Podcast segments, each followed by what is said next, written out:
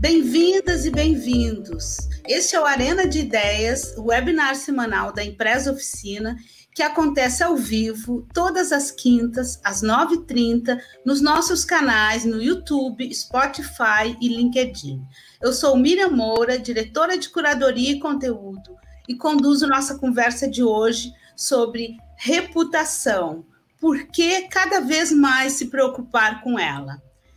No mundo hiperconectado, da sociedade da informação, é preciso estar cada vez mais atento à reputação corporativa e ao posicionamento desse ativo de extremo valor de mercado.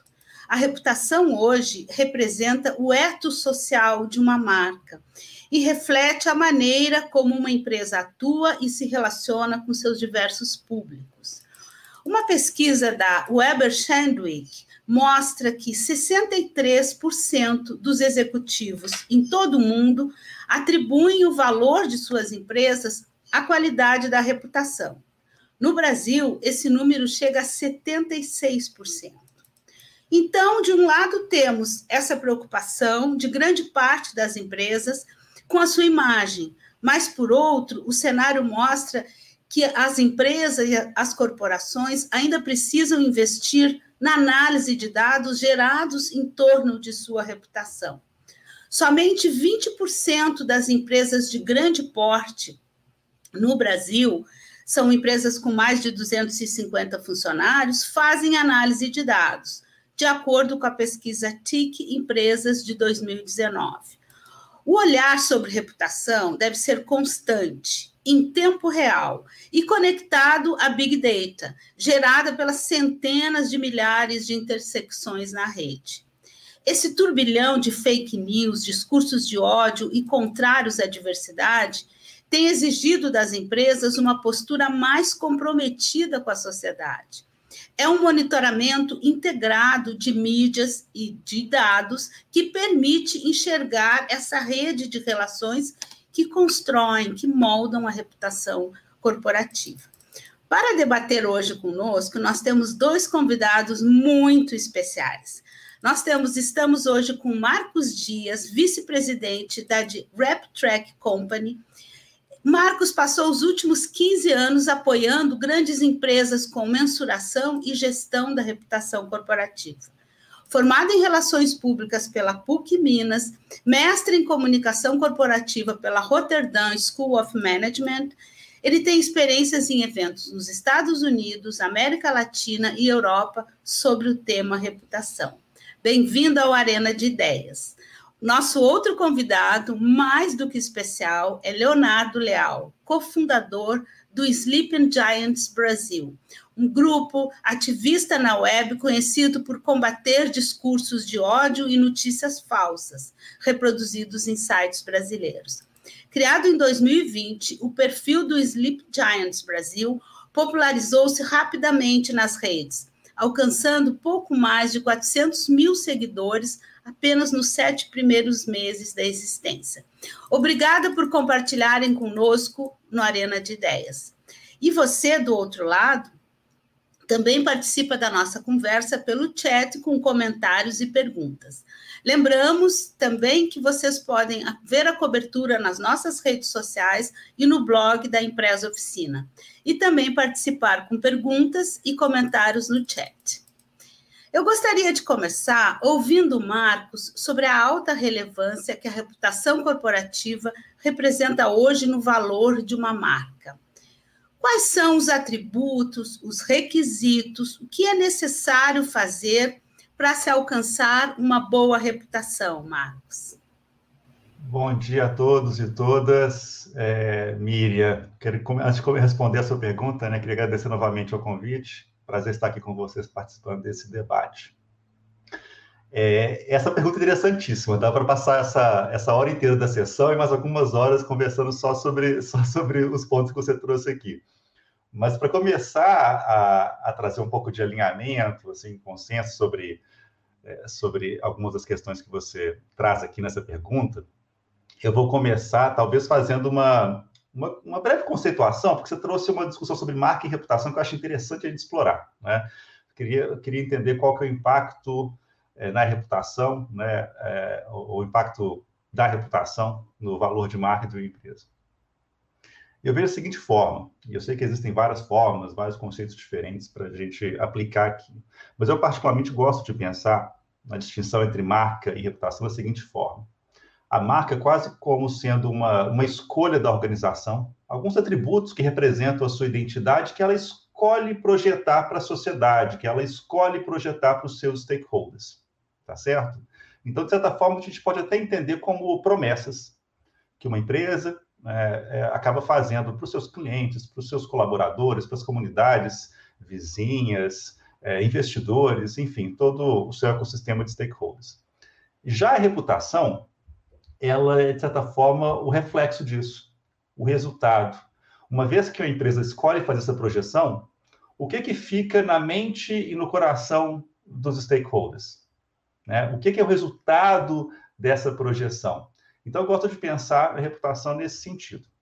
E aí, pensando como, por que, que isso é importante? Né? Por que, que isso tem ganhado cada vez mais relevância? É, também há várias formas de a gente é, explicar a importância da reputação corporativa. Você trouxe uma forma interessantíssima que é pensar no valor né, da reputação corporativa. Existem, é, acho que falta ainda um consenso no mercado sobre a melhor forma de valorar a reputação, mas existe o consenso de que ela corresponde né, é, a um percentual bem significativo do valor das empresas hoje, como parte dos intangíveis e, e, e ajudando a explicar muito do porquê as pessoas pagam pelo que pagam em relação a uma empresa. Mas uma forma bem pragmática que eu gosto de, de, de aplicar é entender o seguinte: é, as pessoas, o comportamento das pessoas é determinado por como elas se sentem em relação às coisas, como elas se sentem em relação às empresas também. Então, se uma empresa tem uma reputação mais forte, ela pode contar com um comportamento mais favorável vindo dos seus stakeholders. E aí a gente pode pensar dos mais diversos comportamentos que uma empresa precisa para ter sucesso. Né? Desde comportamentos mais associados ao, ao mundo da licença social, né? que é esperar que as pessoas falem bem de você, esperar que as pessoas te recebam bem em suas comunidades, em sua comunidade, esperar que as pessoas deem o benefício à dúvida à empresa numa situação de crise. Você espera, é, é, você pode esperar isso do, do, da sociedade se você é, conta com uma reputação forte, se as pessoas admiram você. Por outro lado, também, é, você pode esperar que as pessoas escolham comprar seus produtos, que as pessoas escolham trabalhar na sua empresa. Então, o impacto principal que a reputação corporativa pode ter na marca, naturalmente, mas no, resultado e no sucesso das organizações, vem por meio do comportamento que uma reputação forte ou uma reputação fraca vai acabar provocando nos, nos stakeholders. Tem várias outras questões que a gente pode tratar aqui, mas eu vou deixar um pouquinho para as próximas, para as próximas interações. Perfeito, Marcos. É a questão do que a gente chama, né, o colchão da confiança, o colchão da boa vontade, né? Quando uma empresa tem uma boa, é, como se diria no provérbio popular, está bem na foto, né? E eu queria agora ouvir um pouquinho o Leonardo para mostrar, falar um pouco desse trabalho incrível do Sleep Giant e o impacto, né, a conexão que isso tem com a reputação de uma empresa. É, fale um pouquinho para nós, Leonardo. Bom, primeiramente, Miriam, muito obrigado pelo espaço. É, é uma honra estar do lado da empresa e também da RepTrack é, nessa conversa, o, o Sleeping ele surgiu de uma forma muito rápida no Brasil, né? Ele é um movimento que atua por aqui só em 15 meses e como você muito bem trouxe na introdução, ele acabou explodindo uh, e ganhando 300 mil seguidores na primeira semana no Brasil. E desde o início, desde a, a, as primeiras quatro horas de perfil, a gente teve uma interação muito positiva e muito surpreendente com as empresas, né? eu, eu sou uma pessoa que não sou do, do marketing, não sou uma pessoa do ramo publicitário, acabei sendo jogado muito pela questão do trabalho do sleeping. E, e quando a gente trouxe luz sobre um, o tema da monetização, do patrocínio, do discurso de ódio e da desinformação, principalmente na internet, através da mídia programática, né? As empresas que, que aí vem o nome do Sleeping Giants, né? O, o, o Sleeping Giants, a gente traz no Brasil como os gigantes são os seguidores, mas a origem é que os gigantes são essas marcas, né, que são líderes no mercado, que têm grandes setores de marketing, que infelizmente acabaram dormindo e acabaram se descuidando em relação a essa mídia programática, que por confiar nas grandes plataformas como Google, Twitter e YouTube, acabaram patrocinando uh, o discurso de ódio e a fake news sem querer, muitas vezes indo contra uh, esses princípios éticos e morais que a empresa foi construindo ao longo de vários anos de sua reputação.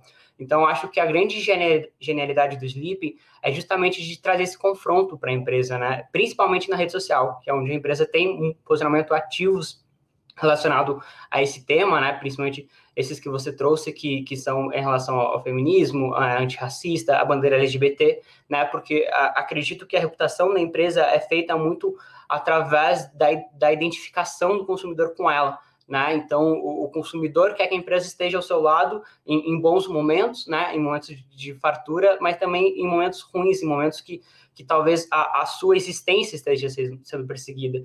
Mas a gente tem uh, um histórico muito interessante no Brasil, a gente tem hoje no Sleeping Giants mais de 80% de taxa de resposta de uma empresa, a gente já tem mais de 800 e 600 respostas de empresas, e a gente já conseguiu alertar mais de mil empresas, né? Hoje o movimento ele conta com 690 mil é, consumidores e a gente já conseguiu desmonetizar aproximadamente aí nesses 20 meses em 40 campanhas é, mais de 20 milhões de reais. Então é, é muito surpreendente ver que uh, o, o Sleeping ele, te, ele tem duas bases, né? Uma é o consumidor que está na ponta todo dia alertando a empresa e na outra ponta é justamente essa empresa que, que, que se sente respeitada, né? E que muitas vezes agradece por esse trabalho de conscientização porque a, a gente acredita que o, o, problema das fake news, do discurso de ódio, é um problema que passa por toda a sociedade civil, né? E principalmente pelas empresas quando elas estão inseridas nesse cenário uh, que acaba afetando muitas vezes. Beleza, Leonardo. Eu queria trazer uma outra questão aqui para vocês que eu acho muito relevante. A gente vive num contexto de pandemia global, né? Há um ano e meio, mais de um ano e meio, e eh, eu percebo que uh, uh, muda o mindset, muda o zeitgeist. Por exemplo, a, a questão da verdade, a questão da veracidade.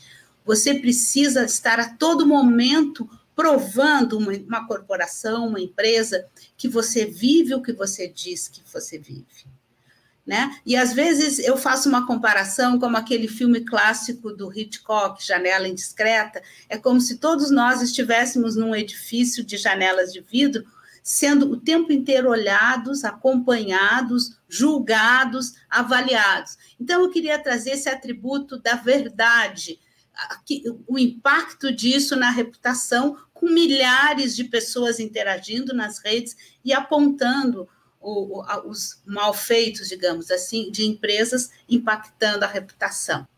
Marcos? Miriam, é, é, é, eu acho que você traz a, a resposta para a provocação na sua pergunta já, né? Porque o que a gente precisa aqui, em termos de, de, de consistência por parte das, das empresas, né? E é o que todos os stakeholders buscam, é justamente uma coerência entre o que se fala e o que se faz. Eu acho que tanto você, Miriam, quanto o Leonardo trouxeram provocações interessantes sobre o reflexo do que se fala, o reflexo do que se faz, o walk the talk. É isso que as pessoas esperam. Que as empresas busquem fazer a coisa certa e falar a coisa certa. Vocês podem até trazer provocação, mas, poxa, Marcos, o que é mais importante? Né? O Leonardo trouxe uma provocação interessante. Eu, poxa, eu não, não sou desse mundo do marketing, fui puxado para isso, como é que isso funciona? poxa, o que, que, importa mais? Fazer a coisa certa ou falar a coisa certa? A resposta, obviamente, é: são as duas coisas. Né? Você precisa fazer a coisa certa, alinhada com os anseios dos stakeholders, com os zeitgeist, como você trouxe, Miriam, o que é relevante hoje para o mundo, né? E aí você tem visto a pauta de SD crescer muito ao longo dos últimos anos, especialmente muito em função desses zeitgeist. Agora, não basta só fazer também. Você precisa falar para servir como exemplo também, e também para ser bem honesto em termos de competitividade para as empresas, para as empresas receberem crédito por fazerem a coisa certa. Né? Receber crédito no sentido de receber o reconhecimento.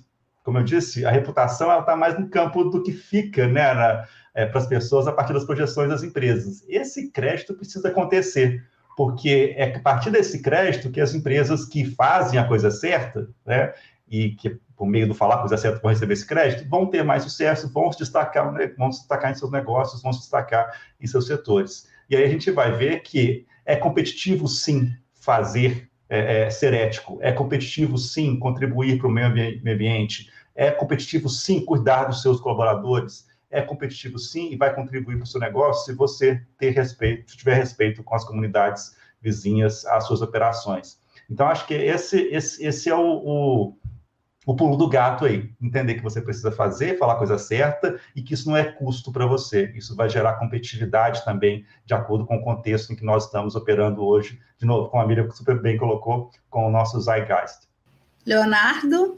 Então, é, muito interessante isso que o Marcos trouxe, porque é o que a gente percebe no Sleeping. Quando a gente é, alerta uma empresa, a gente alerta muito mais pela fala, né? Então, a gente busca o fazer.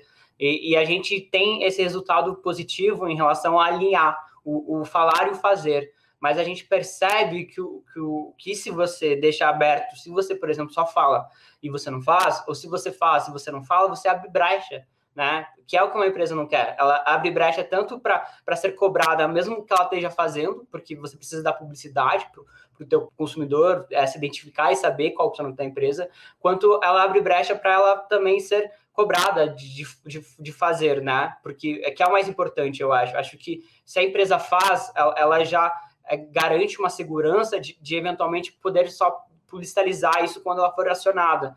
Uh, no Sleeping, quando a gente aciona uma empresa muitas vezes ela pega um problema de um site, né, e elas trazem uma transparência enorme para o consumidor, para o seguidor, do problema de, de identificação de, de, de, mídia programática, de como funcionou, como eles chegaram naquele erro, e elas já conseguem arrumar esse problema e trazem para o consumidor, ó, oh, a gente vai pegar esse pequeno erro e vai reolhar toda a nossa mídia programática, vai reanalisar, né? E, e, acho que é uma tendência internacional, principalmente muito guiado pelo SG, né? As ações das empresas são valorizadas se elas têm esses experimentos proativos, né? Obviamente custa você ser uma empresa muito proativa, tanto em relação de imagem, principalmente quando você está nesse ambiente odioso, é, digital e também polarizado, né? Mas ele é muito importante no contexto de pandemia, é, onde muitas vezes a tua ausência é, de posicionamento pode ter uma conivência em relação ao fato desinformativo que muitas, muitas vezes levam pessoas a mortes, né? É, é isso, eu acho que a gente estava até conversando um tempo atrás que, que foi uma coisa que mudou um pouco o pensamento. O Sleeping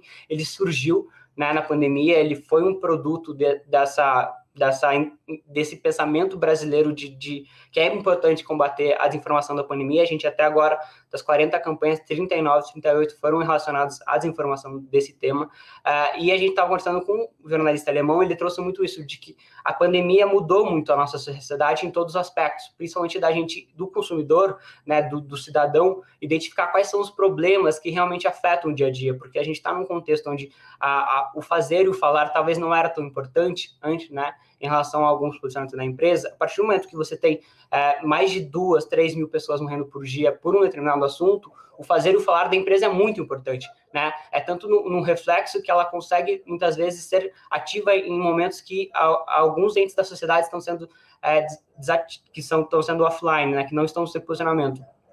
Mas a gente entende que isso é muito importante, que, que a empresa se posicione e a gente nunca é, cobra, alerta uma empresa se ela não tem esse falar. A gente, em momento algum, obriga uma empresa a tomar qualquer posicionamento. O, o, o falar e o fazer para a gente é o que nos guia. Então é, é super interessante ouvir que a gente está um pouco alinhado em relação a esse tema com o Marcos. Ah, perfeito, Leonardo. Eu queria colocar uma outra questão aqui, que é nós na empresa oficina, nós trabalhamos já com um conceito recente. Até pouco tempo atrás, a gente falava que a reputação era um ativo intangível, de alto valor, porém intangível.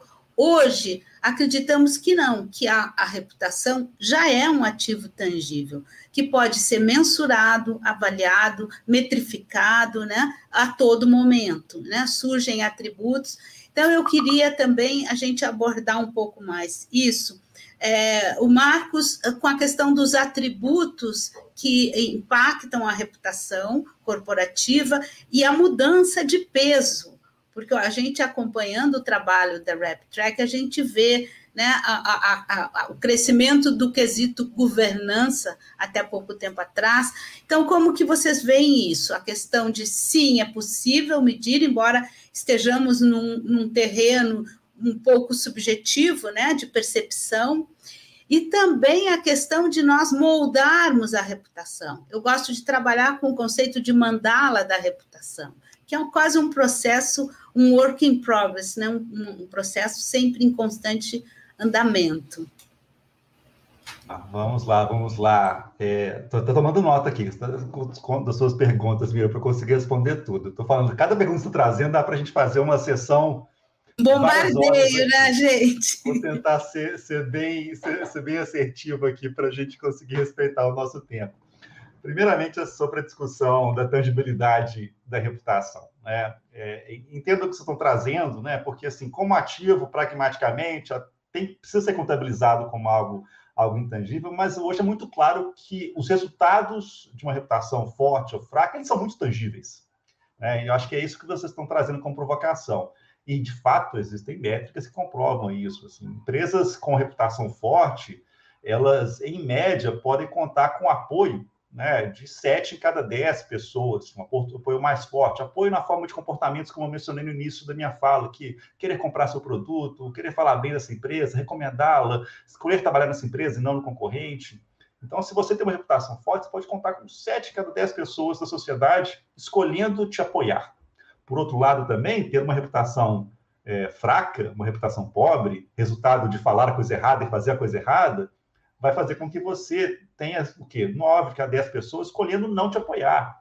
Então, eu, esse resultado ele é extremamente tangível. Por isso, eu, eu, eu entendo a discussão que vocês trazem sobre, sobre a tangibilidade da reputação. E, por outro lado, a construção dela, né, você falou, usou a palavra moldar, é, a construção dela também não, não se dá do nada. Né? Existem fatores muito concretos, muito tangíveis também, que levam a isso. De acordo com os estudos que a RepTrack realiza, né, nós somos muito reconhecidos justamente por termos aí uma história de mais de 20 anos fornecendo dados, insights focados em reputação corporativa, e ao longo dos últimos dois anos também trazendo mídia, ISD, marca, personalidade marca especialmente é, sendo correlacionado ao tema reputação corporativa. O que a gente viu ao longo desses últimos anos? São, de certa forma, sete grandes temas bem concretos que vão ajudar a explicar por que, que uma reputação é mais forte ou mais fraca. Esses temas envolvem percepção de produto, percepção de inovação, né, que são questões bem técnicas aí da entrega pragmática que uma empresa é capaz de fazer para os seus clientes, né? Falo nem só sobre sociedade, aqui para os clientes. Você garante a qualidade do seu produto, né? você, é, você é uma empresa inovadora, seu produto é inovador, primeiro a chegar no mercado. Então, existem esses dois temas. Existem questões mais relacionadas a como posso dizer, questões mais institucionais. Né? O seu ambiente de trabalho, ele é positivo, né? ele é justo junto aos seus colaboradores, você protege o meio ambiente, é, você apoia boas causas sociais, você é ética, transparente. Três grandes temas aqui eu destacaria. Ambiente de trabalho, governança, então, e cidadania. Envolver toda essa discussão de CSA, basicamente. Existem mais questões mais gerenciais relacionadas à liderança da empresa, corpo executivo da empresa e seu desempenho financeiro. Então, aqui eu destaquei vários pontos, mas, de certa forma, são sete: produtos, serviços, inovação, ambiente de trabalho, governança, cidadania, liderança e desempenho financeiro. Então, essas sete questões, que são bem concretas, né, percepções bem específicas que você pode construir em relação a qualquer empresa, seja uma empresa é, é, B2C ou B2B, elas vão explicar por que, que as pessoas né, escolhem admirar, respeitar, é, confiar mais ou menos numa empresa. E são esses sentimentos que, são, que definem a reputação corporativa, né? Você confia nessa empresa, você admira essa empresa, você respeita essa empresa. Agora, o pulo do gato aqui, por isso que, que metrificar, como você bem colocou, é importante, é que esses sete temas, eles vão explicar a reputação de empresas de forma diferente ao longo do tempo e vão variar também de stakeholder para stakeholder. É, você pode esperar que investidores deem peso maior, deem importância maior para uma discussão sobre desempenho financeiro. Hoje também cada vez mais para ISD, né, questões relacionadas a meio ambiente e social, porque eles veem isso como um proxy de risco futuro para as empresas. Você pode esperar que o, o colaborador dê mais peso à percepção de ambiente de trabalho. Você pode esperar que o membro de uma comunidade vizinha dê mais peso para é, é para o apoio a boas causas sociais de uma empresa, mas, de, forma geral, os sete temas precisam estar, de certa forma, equilibrados aí. E aí você trouxe uma provocação bacana sobre o tema governança. Né? E quando eu falo de governança aqui nesse, nesse framework, eu, eu estou falando basicamente de percepção de ética nas empresas, percepção de transparência vindo das empresas e de justiça na condução dos relacionamentos.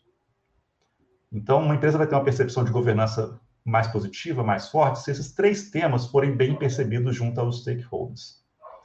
Esse tema, governança, dentro dos sete grandes campos que eu acabei de mencionar para vocês, ele sempre foi um tema importante para pautar a reputação das empresas no Brasil e no mundo. Dos sete, às vezes em quarto lugar, em terceiro lugar, nunca o principal driver de reputação. Só que isso vem mudando ao longo dos últimos 10 anos no Brasil. A gente vê esse peso, esse, esse, esse driver ganhando cada vez mais peso relativo aos, últimos, aos outros drivers. Até que no ano passado, pela primeira vez na história, dentre esses sete drivers que eu mencionei, governança, por um determinado momento, apareceu como o principal driver de reputação para as empresas no Brasil.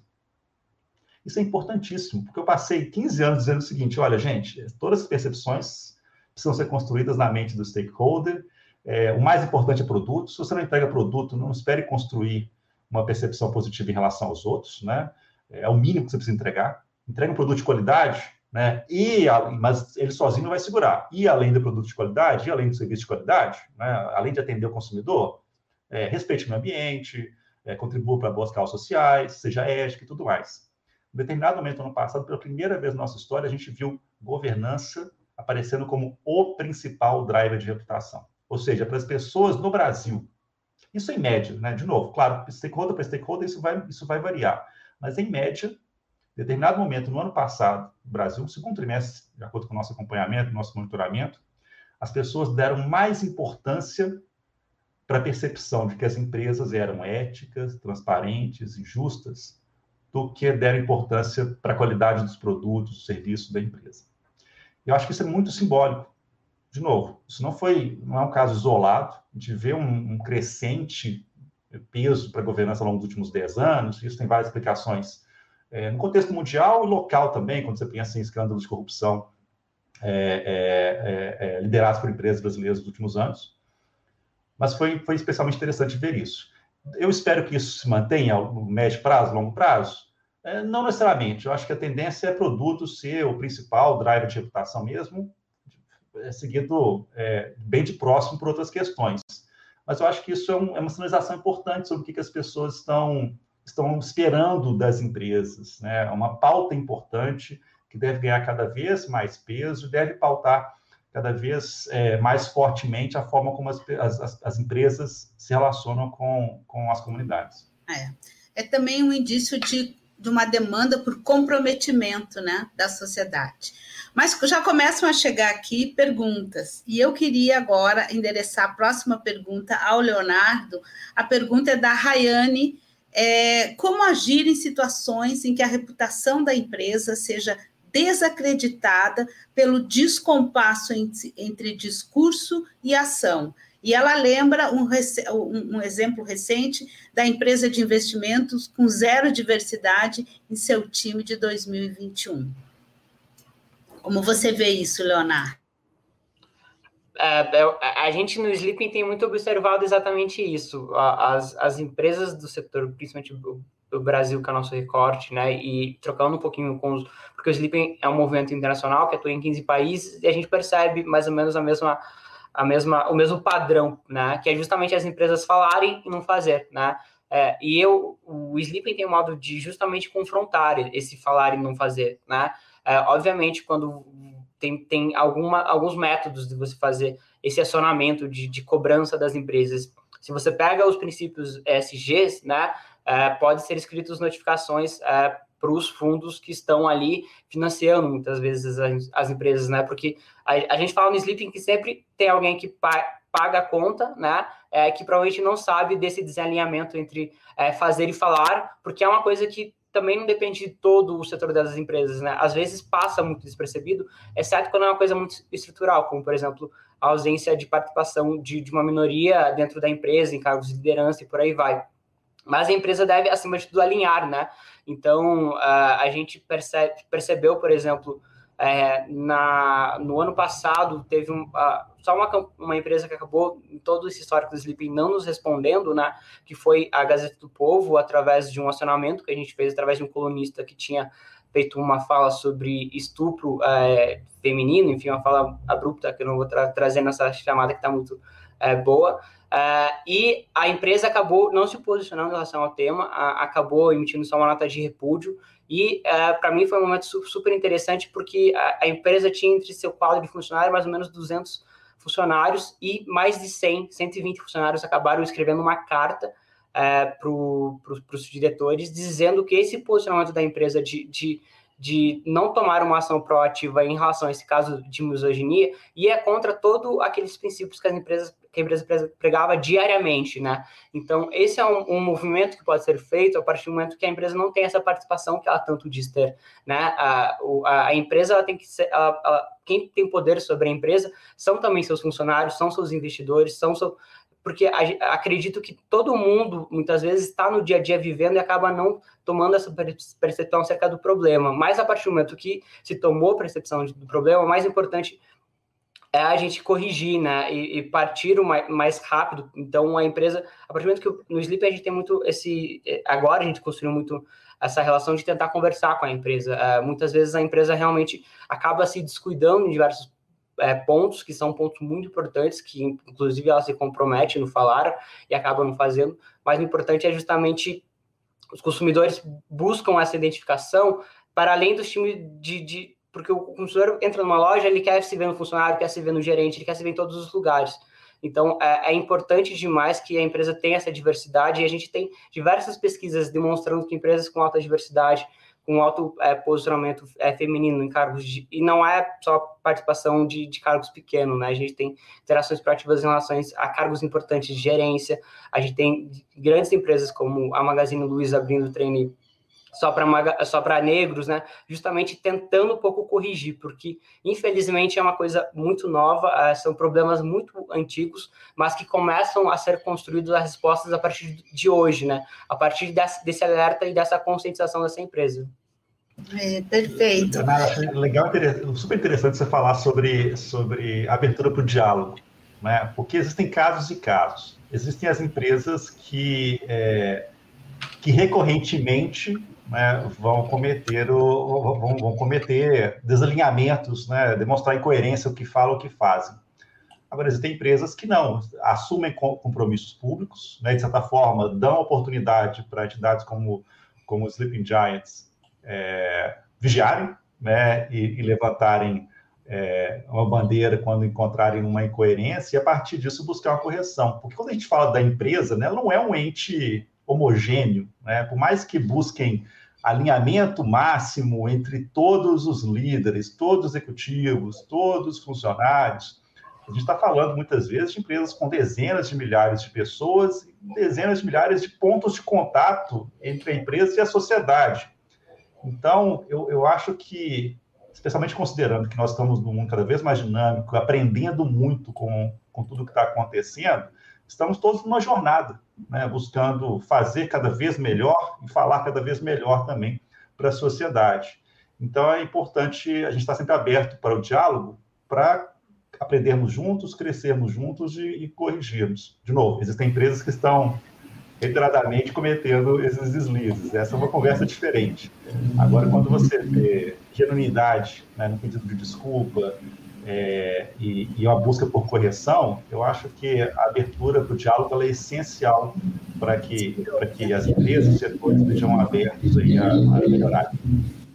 Interessante essa questão do diálogo, porque eu queria trazer mais outra outro tema aqui que não tem como a gente deixar de olhar para os efeitos, os famosos impactos que a pandemia trouxe né, na nossa vida. Eu queria então a gente que a gente abordasse um pouco isso, como vocês veem o impacto da pandemia e de um lockdown é, de um ano e meio. Vamos lá para o nosso décimos terceiro, décimo quarto mês de isolamento social, e também na questão que a gente percebe, a gente aqui acompanha o dia a dia da evolução, né, do, dos fatos e dos impactos da pandemia, que a palavra disrupção, que surgiu muito forte no primeiro momento, a pandemia acelerando tendências, etc., já dá lugar à palavra construção. Já se, então, a construção remete a isso, ao diálogo, né? a uma saída conciliada. Queria ouvir você sobre isso, impacto da pandemia na gestão da reputação e também nessa questão da, da saída um pouco do, do disruptor para o construir. Nossa, Bia, tem tanta, tem tanta coisa que a gente pode abordar aqui. É, é, eu acho que a gente pode falar no impacto, é, no impacto que as empresas têm tido, como as empresas em alguns mercados, como no Brasil, né, têm se portado como é, protagonistas, de certa forma, de uma busca por solução. A gente viu isso no, no, segundo trimestre do ano passado, quando a pandemia começou a bater mais forte aqui no Brasil, várias empresas se apresentando como com parte da solução mais do que parte do problema, né, com campanhas de conscientização, com, é, é, com fornecimento de equipamentos médicos, facilitação de compra de vacina, é, máscaras e tudo mais. Então, existe isso. Eu acho que ano passado, inclusive, isso foi uma.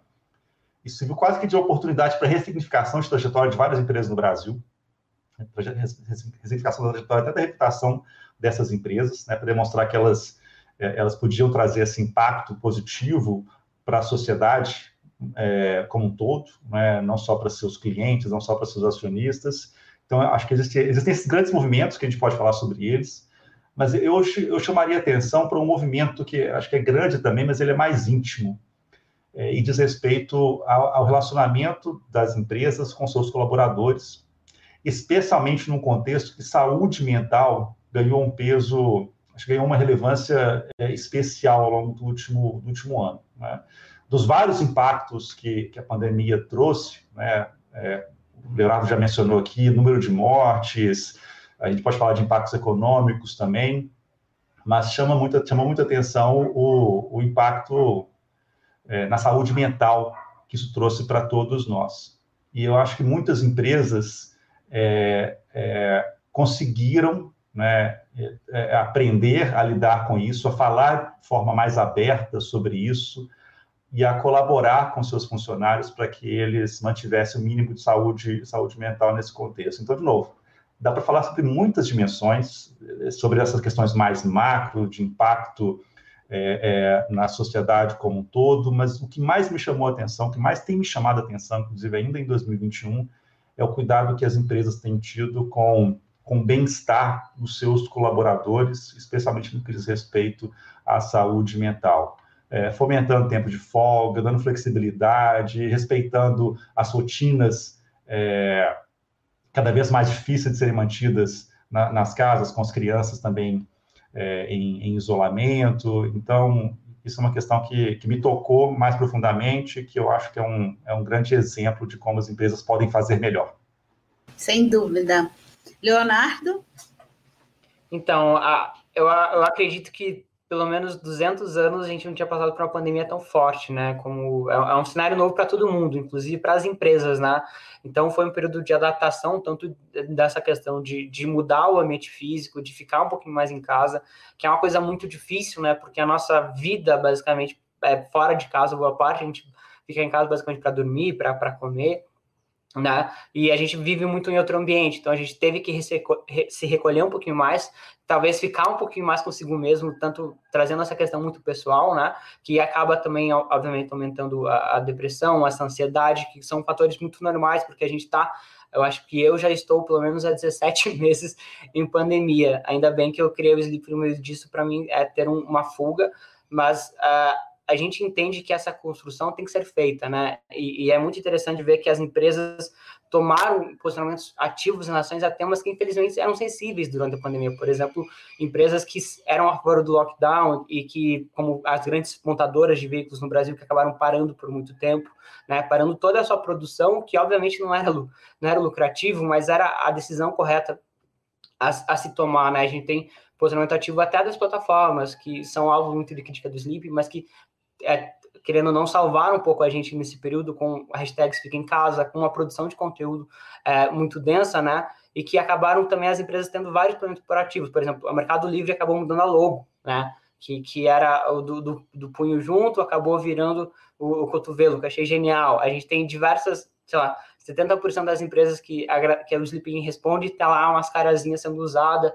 A gente tem diversas uh, ações proativas em relação à empresa, justamente com essa questão de saúde é, mental, tanto do seu colaborador quanto é, de fora. acho que é um momento, principalmente para a empresa se marcar muito, para é aquilo que eu falei, a empresa tem que estar do lado do consumidor, não só no bom momento, no momento legal, né? Quando está todo mundo bem, quando está todo mundo é, fluindo com saúde, como também quando, a, a, infelizmente, o mundo retrocede, seja através de uma pandemia, seja através é, de, de uma supressão de, de poderes, como, por exemplo, teve o próprio Black Lives Matter em todo uh, esse sentido de pandemia, que também as empresas se, se, posicionaram a respeito do tema porque viram que é importante.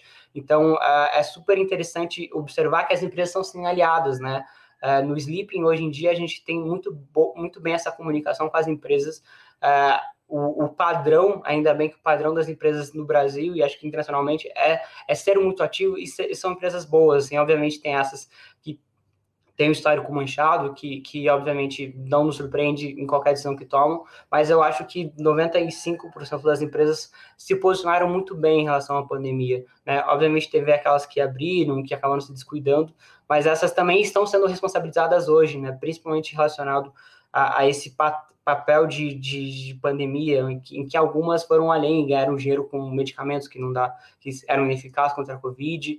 Então, acho que vai ficar muito marcado na mente do brasileiro algumas empresas como positivamente, como por exemplo essas empresas que acabaram fechando durante o lockdown, as que doaram oxigênio para Manaus também quando precisava, e as que infelizmente acabaram tomando posições muito erradas e que continuaram reafirmando, porque acho que era normal tomar posições erradas, né? O, o problema é você continuar reafirmando isso com o passar do tempo. É, é, e agora, gente, eu queria ouvir de vocês a avaliação sobre a nossa questão central, que é a comunicação. Né? A comunicação também, como as empresas, ganhou um protagonismo inédito, crucial, mais do que crucial. Eu lembro no início vocês devem lembrar cenas do início da, da pandemia, da perplexidade, né?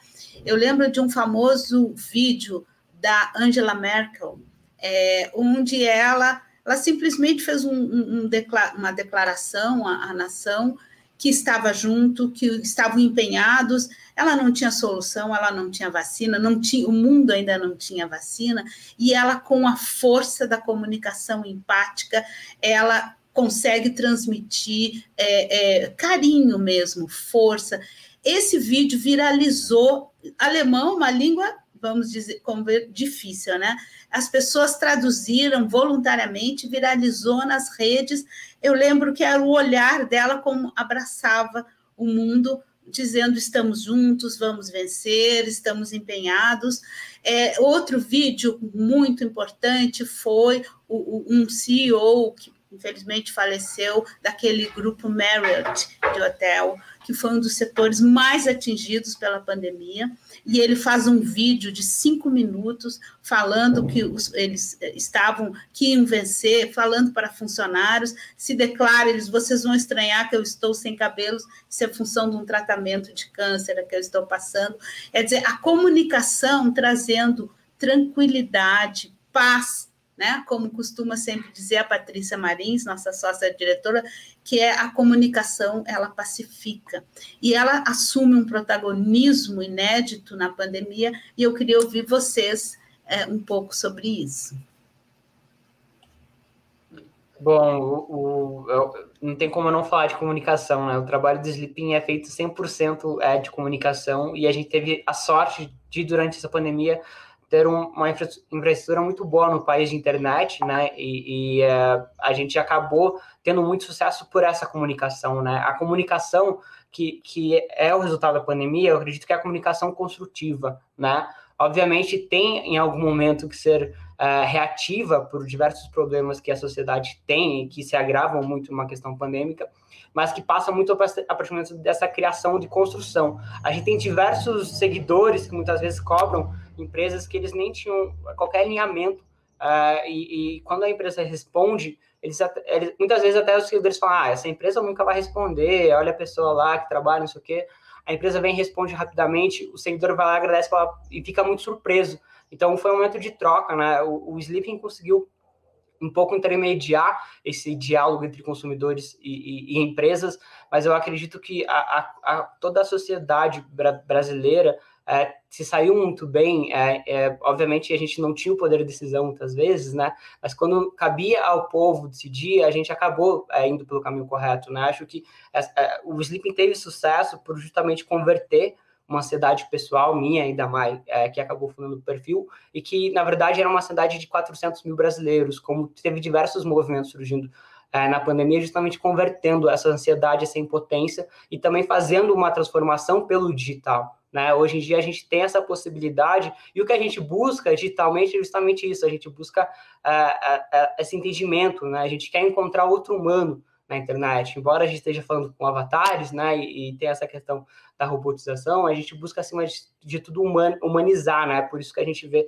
as grandes empresas criando personagens, criando personas, porque aí sim o público se identifica. E eu, eu acho que em grandes líderes como Angela Merkel é o que, gente, é o que todo cidadão busca, né? É, é, provavelmente ela foi eleita justamente por, por representar muito o, o pensamento do povo e às vezes ele tem que pegar na mão e falar, ó, existe um caminho, eu, eu não sei qual é, né?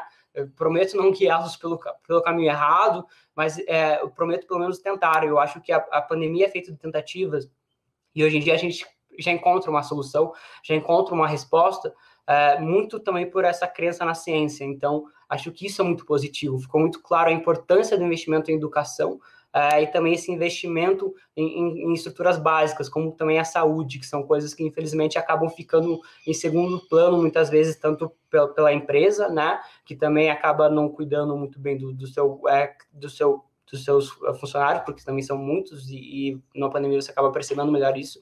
Então, também até propriamente do governo. Então, acho que positivamente a gente tem essa humanização muito maior da pandemia, principalmente o brasileiro que gosta de abraçar, gosta de beijar, então, é um momento difícil para todos em que a gente acaba buscando essa humanização na internet. E você, Marcos? Poxa, Leonardo, legal demais você falar sobre, sobre humanização. É, eu, eu, eu acho que é, é por aí mesmo. É, e, e, assim, gente, pensando na humanização, humanização desses relacionamentos, nada mais humano do que ter empatia com o outro. E, eu acho que isso tem sido muito forte no processo de comunicação, e isso tem sido muito forte na, na, no amadurecimento desses relacionamentos, no amadurecimento desse processo, dessa função ao longo dos últimos anos.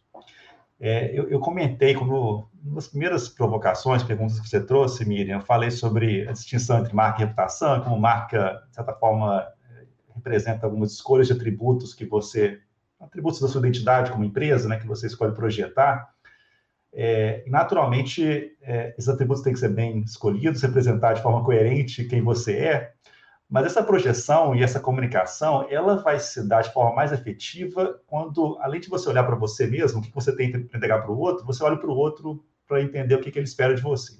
Né? O que, que é mais relevante, o que, que vai ser mais importante, o que, que vai distinguir, claro, mas o que, que vai trazer um impacto maior para essas pessoas. Então, acho que o, o, a chave aqui da comunicação é pensar bem o que, que o outro precisa, é ter empatia com, com, com a sociedade, uma sociedade que está sofrendo, uma sociedade que está passando por um momento extremamente traumático, né?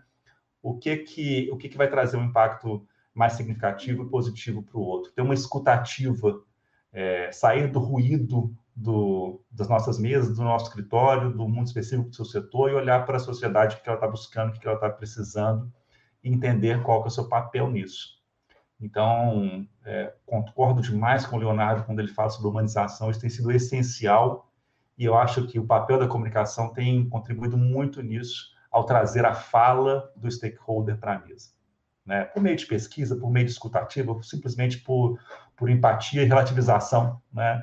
É, mas isso tem sido essencial. É, eu acho que uh, um dos grandes aprendizados que a pandemia nos trouxe foi uma volta ao conceito de life center, né? Que nós somos uma coisa só, nós, seres humanos, empresas, vem aí o capitalismo das partes interessadas, né? Entrando tão forte que não adianta a empresa se olhar para ela, para o seu produto, ela tem que olhar para o impacto no planeta, né? Isso é, é, uma evolução no meio da pandemia.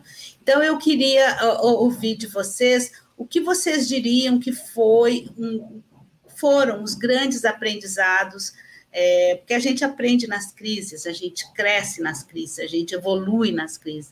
que, que vocês diriam na questão da gestão da reputação e também na comunicação, é, que foram os nossos os grandes aprendizados? Eu não sei se vocês, a, a, o ano, ainda neste ano, a OMS com, uh, convidou 180 cabeças pensantes e elaborou um, um Pandemic Response, respostas à pandemia. E entre, uh, entre os, os, conselhos, os resultados dessas, são cientistas de todas as áreas, teve um capítulo para comunicação. A necessidade, inclusive, de treinamento para esses profissionais da área de saúde, de saberem comunicar em como combate a, a fake news, né? Você trazer a verdade, porque é, a, a, comunicação passa a ser seara global, né? Eu diria assim tem um contexto, uma, uma relevância global e salvando vidas. É isso que a pandemia nos mostrou. Que a comunicação verdadeira tinha salvava a capacidade de salvar vidas. Então eu queria de novo provocar vocês quais seriam os principais aprendizados que a gente teve na com a pandemia para com reputação aliada à boa comunicação. Ah, acho que o Leonardo já deu uma aula aqui falando sobre, sobre humanização dos relacionamentos, mas eu, eu, é, quando eu olho para os desafios que vários nossos clientes têm trazido para a gente, eu acho que o principal aprendizado para lidar com esses desafios é o seguinte: é entender que entre, entre escolher proteger o valor da empresa e maximizar o impacto positivo que ela tem na sociedade, você pode ir com os dois. É, se você entender, de novo, tiver uma escutativa, se, é, demonstrar empatia e ter clareza de quem você é enquanto empresa, qual é o seu propósito, quais são, qual é a sua identidade, né, por que você existe, é, você consegue encontrar um, uma estratégia, um framework, uma forma de atuação em que você vai maximizar o seu valor e vai maximizar também o impacto positivo que você pode ter na sociedade. Essas duas coisas não são excludentes. Elas funcionam muito bem e elas são a, conseguir conciliá-las é, o, é a fórmula de sucesso para os principais líderes setoriais que a gente vê hoje, alguns já, já mencionados aqui. Então, eu, eu, vejo isso como um grande desafio, não é algo que é fácil fazer, demanda muita, muito autoconhecimento por parte das empresas e uma escutativa muito forte junto ao seu ecossistema de stakeholders, mas é possível e quem é capaz de fazer se diferencia de forma muito significativa junto, junto aos seus clientes, seus colaboradores, seus fornecedores, enfim, junto à sociedade como um todo. É, eu, eu, vou seguir na linha do Marcos. Eu acho que o, principal aprendizado para a empresa, principalmente ter que se reinventar. Né? Acredito que nenhuma empresa nesse momento colocou o lucro é, na frente de tudo, até porque o, o, lucro era muito pequeno também, né, em toda a situação econômica. Talvez algumas empresas menores em todo o seu histórico, de 100, 200 anos, muitas vezes. Então, o principal era justamente, eu acho que é, é perceber como consumidor também, acima de tudo, que as empresas também tinham muito essa preocupação, né? Essa preocupação com, com o que vai ser do mundo, né? Como que as pessoas é, podem se cuidar mais, como que a gente pode ajudar a sociedade de uma outra forma, além desse impacto econômico que a gente acaba trazendo em relação aos empregos, né? Acho que isso é muito positivo, de, de ter as empresas, não, acho que aumentou o número de empresas do polo ativo, né, na sociedade civil. Acredito que as empresas, elas viram que, eram, que elas são agentes muito importantes, né?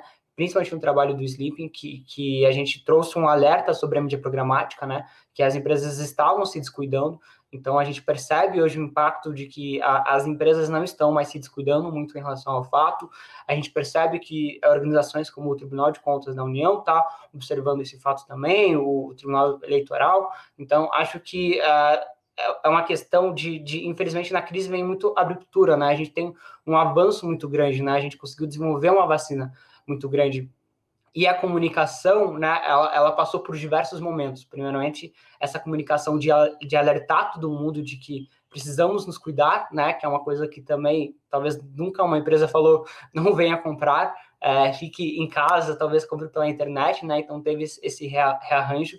Depois teve um, uma descoberta de um, de um, produto que era a vacina, que era a nossa saída, e agora a gente está nessa comunicação de que é genial, né? Que as prefeituras estão fazendo muito relacionado ao marketing, que é tentando engajar o público em relação à vacinação, então trazendo é, por exemplo, você é de 2000, então se você já ouviu isso, isso, isso, você pode vir se vacinar. Então, acho que é muito interessante essa, essa nova comunicação, né, que traz muito esse, esse fator de humanização, tanto o exterior da empresa, né, quanto a imagem dela para o mundo, muito construída em cima da sua reputação, quanto internamente, a partir dos seus princípios, e a gente é, percebe que as empresas estão, principalmente na nossa causa, no discurso de ódio, na fake news, que as empresas estão muito preocupadas com isso.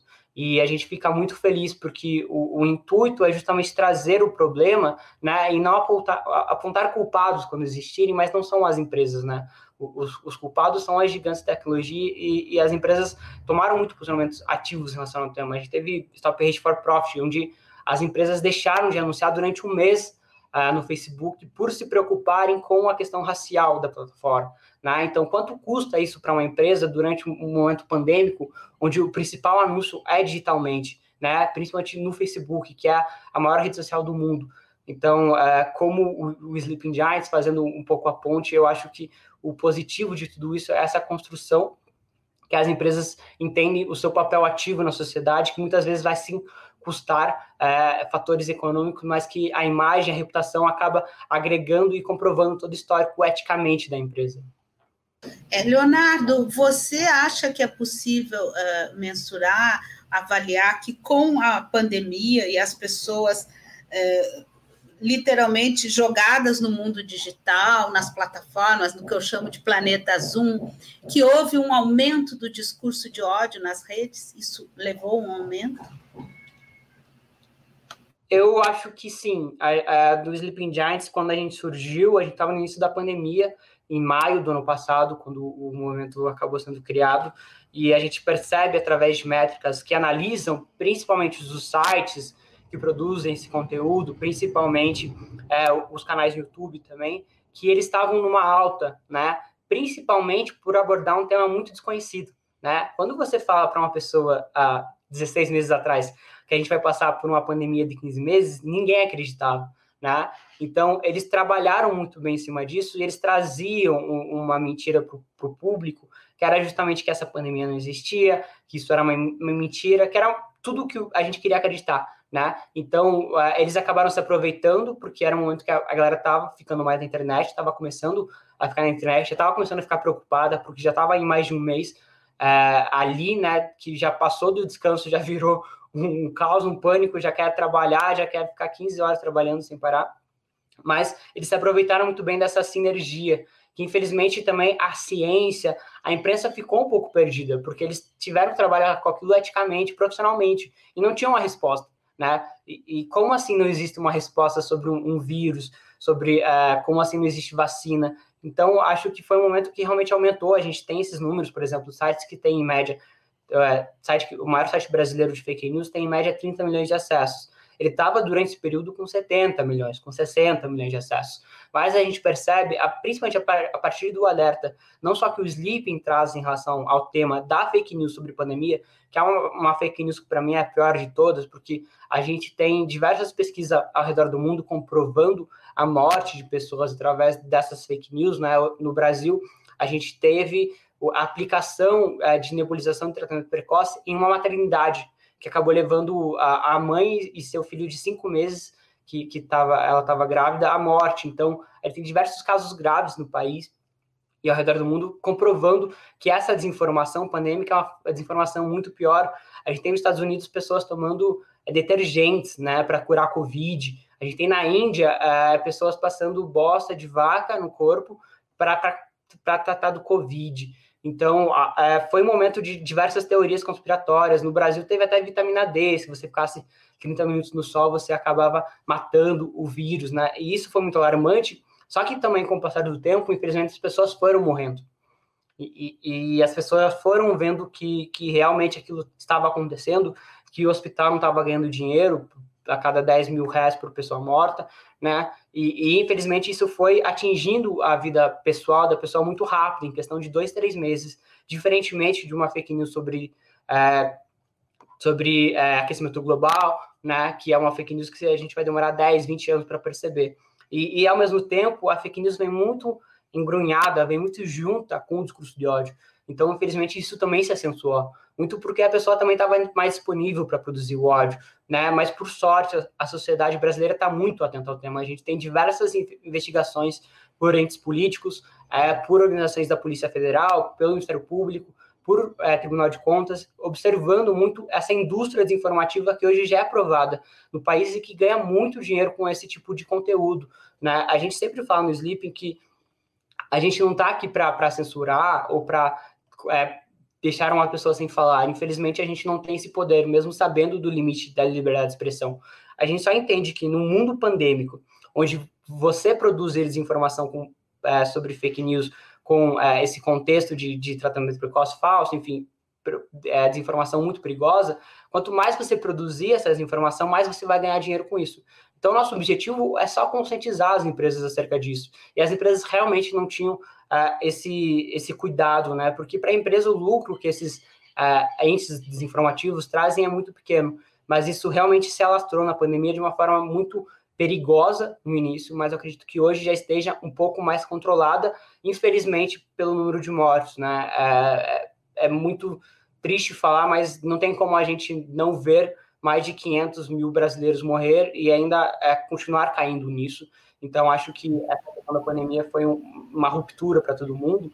Uh, e o sucesso, o Sleeping teve um sucesso de, de ser inserido nesse universo pelo descontamento, por, por essa impotência do cidadão brasileiro que via isso acontecendo e que não sentia poder em relação a esse conteúdo desinformativo, né? Então, uh, o, o, genial é justamente trazer esse movimento digitalmente e por isso que talvez que a gente conseguiu tanto seguidor e virou o maior sleeping do mundo em apenas uma semana. Sem dúvida, um trabalho importantíssimo. Aliás, nós temos uma mensagem de parabéns ao sucesso ao Sleeping Giants, da Sônia Silva, é, pela campanha por desmonetização da homofobia e ela diz que torce por outras campanhas relacionadas a temas importantes. Gente, como sempre, infelizmente a Sorinha passa muito rápido para um debate tão rico, né, tão relevante. Eu queria agradecer muito a vocês, ao Marcos e ao Leonardo, por trazerem é, tantas, tantas tantos resultados, tantas avaliações, tantas abordagens interessantes nesse nosso trabalho de fazer com que a reputação cada vez mais reflita de verdade os valores e a identidade das marcas. Obrigada. Semana que vem estamos de volta com mais uma arena de ideias, cheios de novidades e debates interessantes. Boa semana a todos. Até a semana que vem.